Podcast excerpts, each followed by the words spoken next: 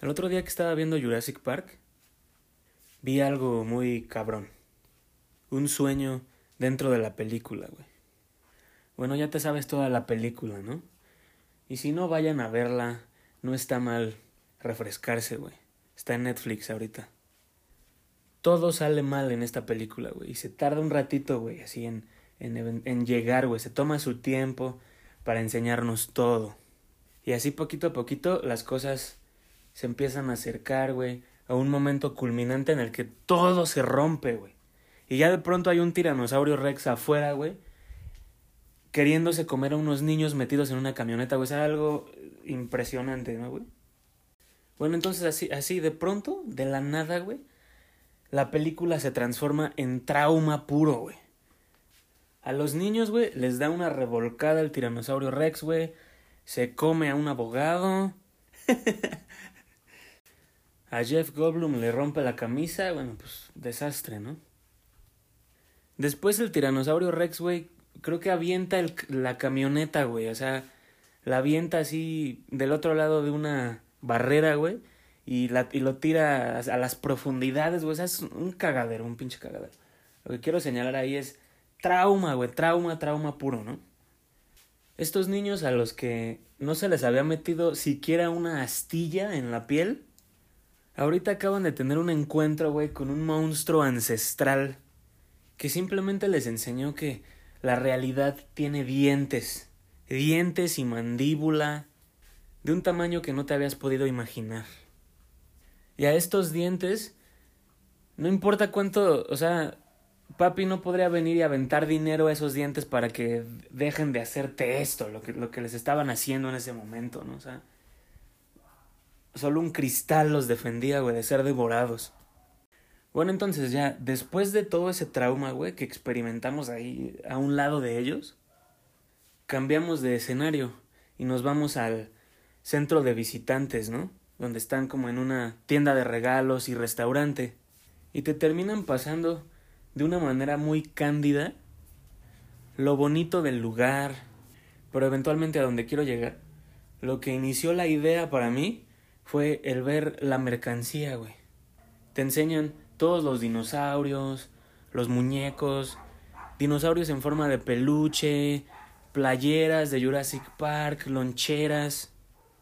El mundo, güey, en el que nosotros crecimos, güey, lo conocemos muy bien un mundo de loncheras, juguetitos y mami, mami, quiero este, quiero quiero todo, ¿no? Y bueno, verdaderamente esta secuencia está filmada con un ojo de un lente de belleza, güey. Un lente de mira cuánta paz, güey. Mira cuánta buena intención. Lo único que, que queríamos construir aquí era la mejor ilusión, el mejor sueño. Y finalmente, pues ya te pasan ahí al abuelo sentado en una mesa comiendo helado, solo. Y dice que se estaba comiendo el helado porque se estaba derritiendo. Los niños no están. Nosotros sabemos dónde están, güey. Y sabemos lo que han estado pasando, güey. Sabemos lo que les ha pasado y dónde ahorita están, güey, y todo lo que todavía les falta. Y sabemos que el abuelo no sabe nada, güey, no sabe, no tiene la menor idea aún, güey, de la catástrofe que ha ocurrido, güey. Las columnas del restaurante están adornadas, ¿no? Con, con los motivos de Jurassic Park. Hay en las columnas del restaurante esqueletos de dinosaurios, así como si las hubieran descubierto ahí en esa superficie, ¿no? Y ahí es cuando dije, güey, ahí es cuando, vi Qué particular sueño este. Y mira, ahorita me voy a atrever a decir esto. Lo voy a decir así. Hay una razón inconsciente por las que por la que algo nos gusta. Entonces voy a decir que hay una razón inconsciente por la que Jurassic Park nos gusta, güey. Vamos a decir por qué. Porque es una película que es nuestra naturaleza. Es una película que es nuestro cerebro, si quieres una corteza refinada que construye todo esto, ¿no? Construye paz, construye construye todo este sueño mercantil pacífico, ¿no?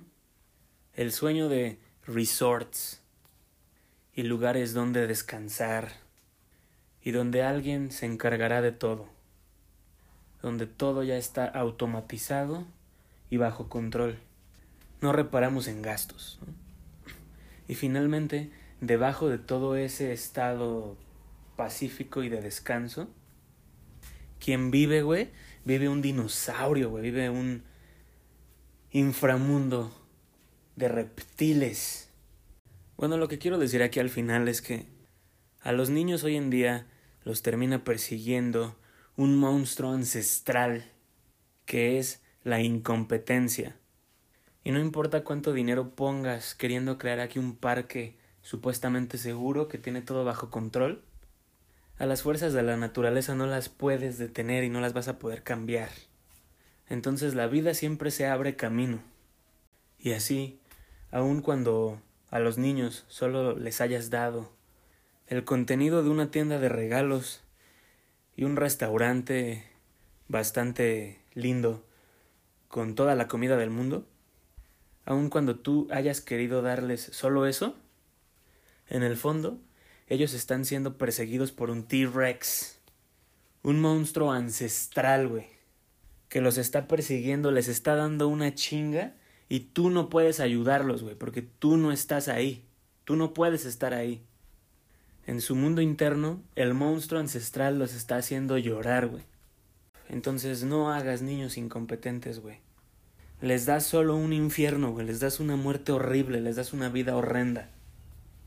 Aun cuando tú obviamente querías dar lo contrario. Creías que estabas dando lo contrario. Esta grabación de Jurassic Park la grabé hace ya unas semanas. Pero eh, sí recuerdo que creo que termino mencionando algo ahí como que la incompetencia es el problema, ¿no? Eh, que lo que no le tienes que dar a tus hijos es incompetencia. Creo que termino diciendo algo así. Recuerdo que después pensé, no, creo que lo... Algo más verdadero que decir ahí sería que no le des a tus hijos mentiras, que no vivan dentro de mentiras. Eso es lo que verdaderamente los los va a destruir. Si nacieron dentro de una cultura mentirosa, pues ese es el problema, ¿no? Sabe, puras mentiras se les está dando. Y después, dentro de esas mentiras van a morir, dentro de esas mentiras van a perderlo todo, dentro de esas mentiras van a ser destruidos, se van enloquecidos, o sea, sus, todo de ellos va a ser consumido en las mentiras. Entonces, si no quieres que, que a tus hijos los persiga, los devore el infierno, que no vivan mentiras. No importa que hayan nacido en la cultura más mentirosa, lo que tú tienes que hallar es la manera de que simplemente no les toque ese destino, tú los tienes que proteger de ese destino. Esa es silenciosa, esa simplemente es.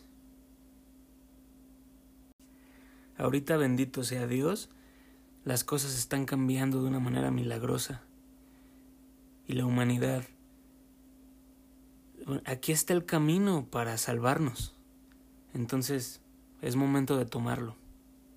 Nunca, nunca les des mentiras, que jamás vivan mentiras, que, jamás aprendan mentiras que no vivan mentiras. Tienen que vivir la verdad, tienen que vivir la verdad de Dios, tienen que vivir la verdad del Padre. ¿Y esa verdad cómo se alcanza? Dejando de creer mentiras. Y cuando dejes de creer todas las mentiras, solo va a quedar la verdad del Padre.